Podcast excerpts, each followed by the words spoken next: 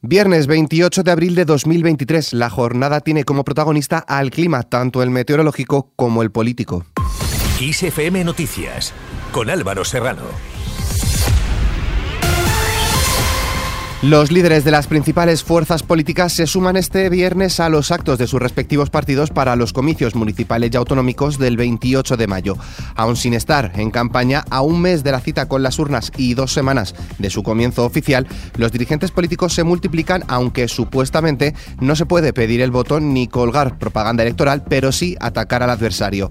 El presidente del gobierno y líder de los socialistas, Pedro Sánchez, ha dicho que ahora que entramos de lleno en la campaña electoral, en la Liga de los Insultos, las descalificaciones, las desinformaciones y los bulos, no hay quien gane a la derecha, pero en gestión no hay quien gane al color rojo del PSOE. Además, Sánchez ha definido al Partido Popular como una oposición a la deriva que se salta a la ley a la torera y cuyos dirigentes no tienen proyecto, solo insultan. Sánchez llama así a votar contra esto el próximo 28 de mayo.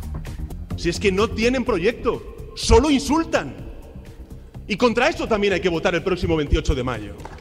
Por su parte, el presidente del Partido Popular, Alberto Núñez Fijo, ha avisado de que en un mes nos jugamos mucho más de lo que podíamos pensar, por lo que las autonómicas y municipales del 28 de mayo no son unas elecciones al uso, dice, cuando se trata de elegir entre sanchismo o constitucionalismo. Además, Fijo ha afirmado este jueves que no sería capaz de hacer lo que hace Pedro Sánchez y ha prometido Haré lo que sea necesario para que España empiece a funcionar, para que en España nos volvamos a dar la mano, para que en España volvamos a crecer, para que en España dejemos de discutir y para que España vuelva a ser un país de prosperidad, de modernidad, de paz, de tranquilidad. Cambiamos de asunto. El presidente del Gobierno y secretario general del PSOE, Pedro Sánchez, ha sacado pecho de la gestión socialista en el Ejecutivo frente a una oposición del Partido Popular, dice, invisible y negacionista por acción u omisión de la emergencia climática. Sánchez ha asegurado que no se puede negar dicha emergencia, aunque hay quien la niega y por ello aprobaron la declaración de emergencia climática sin el apoyo del Partido Popular. ¿Sabéis qué es más peligroso que estas olas de calor, que los incendios, que la sequía? La gente que niega por acción u omisión la emergencia climática. Por eso, nosotros qué hicimos cuando llegamos al gobierno? Lo primero que hicimos, aprobar una declaración de emergencia climática. Sin el apoyo del Partido Popular, bueno, de Vox no se puede pedir tampoco peras al olmo. ¿Qué vamos a hacer? Al hilo de este asunto, el portavoz de la Comisión Europea ha defendido que la presidenta del Ejecutivo Comunitario, Ursula von der Leyen, respalda al comisario de Medio Ambiente después de que el presidente del Partido Popular Europeo le acuse de comportamientos partidistas y de hacer campaña por Pedro Sánchez en lo referente a los regadíos de Doñana. Y es que el futuro del clima no es nada halagüeño. El episodio de calor anómalo, que entra este viernes en su punto álgido y afecta a numerosas provincias, ha puesto el foco en la necesidad de adoptar medidas y ha obligado a algunos ayuntamientos y autonomías a adelantar sus planes frente a las altas temperaturas, aunque solo unas pocas han pasado a la acción. Además, el Ministerio de Sanidad ha adelantado dos semanas la entrada en vigor del Plan contra el Calor, que empezará el 15 de mayo y se prolongará hasta más allá del 30 de septiembre, según la evolución de las temperaturas. Aunque el plan aún no está activado, ya se están implementando mecanismos de vigilancia y, en caso de alerta, se avisará a las comunidades autónomas. Aprovechamos para hablar del tiempo de hoy viernes. Durante la jornada se espera un aumento de intervalos nubosos en el norte de Galicia y el área cantábrica con probabilidad de precipitaciones. Además, cielos nubosos en ambos archipiélagos, así como nubes de evolución en el resto de la península. En cuanto a las temperaturas, las máximas subirán en Baleares y áreas interiores del, del este peninsular, pero bajarán en el norte de Galicia, el área cantábrica y en casi toda Extremadura. Las mínimas subirán en buena parte del interior oriental peninsular. Seguimos con temas políticos.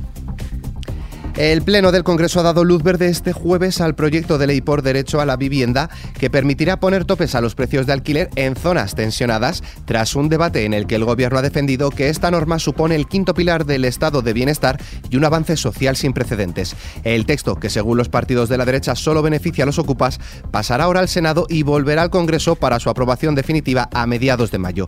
Escuchamos al presidente del Gobierno. En esta legislatura estamos cambiando el paradigma, estamos dejando atrás definitivamente la ley del suelo de 1998 y el modelo neoliberal que trajo especulación, que trajo corrupción y mucho dolor social como consecuencia del pinchazo de la burbuja inmobiliaria y estamos poniendo los cimientos para una nueva política de vivienda que dé respuesta al auténtico problema que sufren los ciudadanos, que es origen del 70% de la desigualdad que sufren en particular nuestros jóvenes y en consecuencia dar cumplimiento con el mandato de nuestra Constitución que cita textualmente a la vivienda como un derecho y no como un problema que es, por desgracia, hoy eh, para muchos de nuestros ciudadanos. En esta misma línea, el presidente del Gobierno, Pedro Sánchez, ha afirmado que junto con el impulso que va a dar el Ejecutivo a la promoción de inmuebles públicos, supondrá un cambio de paradigma que convertirá en un bien de primera necesidad lo que ahora es un bien de lujo, especialmente para los jóvenes. Y por su parte, la ministra de Hacienda, María Jesús Montero, ha advertido a las comunidades gobernadas por el Partido Popular de que cumplir la ley de vivienda no es optativo, al tiempo que ha subrayado que el Estado siempre tiene mecanismos para asegurar el cumplimiento de las leyes.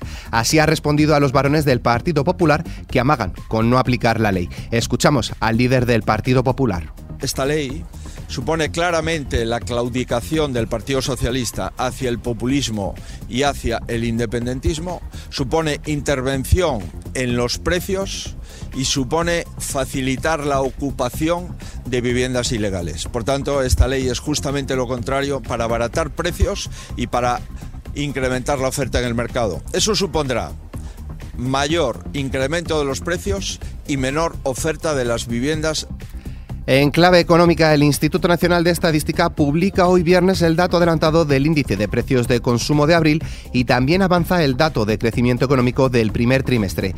En el mes de marzo la inflación se frenó al 3,3% interanual, aunque con los alimentos todavía en niveles máximos, solo una décima por debajo del récord marcado en febrero en el 16,6%. Aparte de la política y el tiempo, a las 3 de la tarde de este viernes se pondrá en marcha el dispositivo especial con motivo del puente del 1 de mayo que en Madrid se prolongará hasta la medianoche del día 2 al ser festivo en esta comunidad y en el que la Dirección General de Tráfico espera 6,5 millones de desplazamientos por carretera. Fuera de nuestras fronteras, el ejército de Sudán ha anunciado una extensión de 72 horas de la tregua que expira la medianoche de este jueves con el objetivo de facilitar la evacuación de los residentes extranjeros atrapados en el fuego cruzado del conflicto que se inició hace 13 días y para garantizar el acceso de la ayuda humanitaria. De una guerra pasamos a otra. Rusia deportará a los habitantes de las cuatro regiones ucranianas anexionadas en septiembre de 2022 si no adoptan la ciudadanía rusa. Así lo dictamina el decreto promulgado por el presidente de Rusia, Vladimir Putin, quien visitó recientemente por segunda vez los territorios ocupados por su ejército.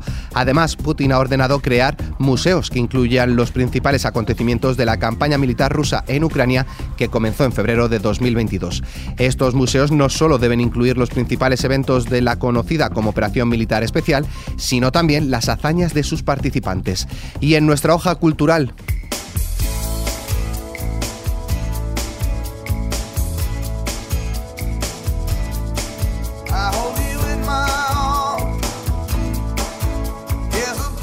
Bruce Springsteen inicia esta noche en Barcelona su gira europea en el Estadio Olímpico Lluís Companys con el primero de los dos conciertos que tiene previstos ofrecer en la capital catalana, su única parada en España en esta ocasión y que congregará cada uno de ellos a 55.000 asistentes.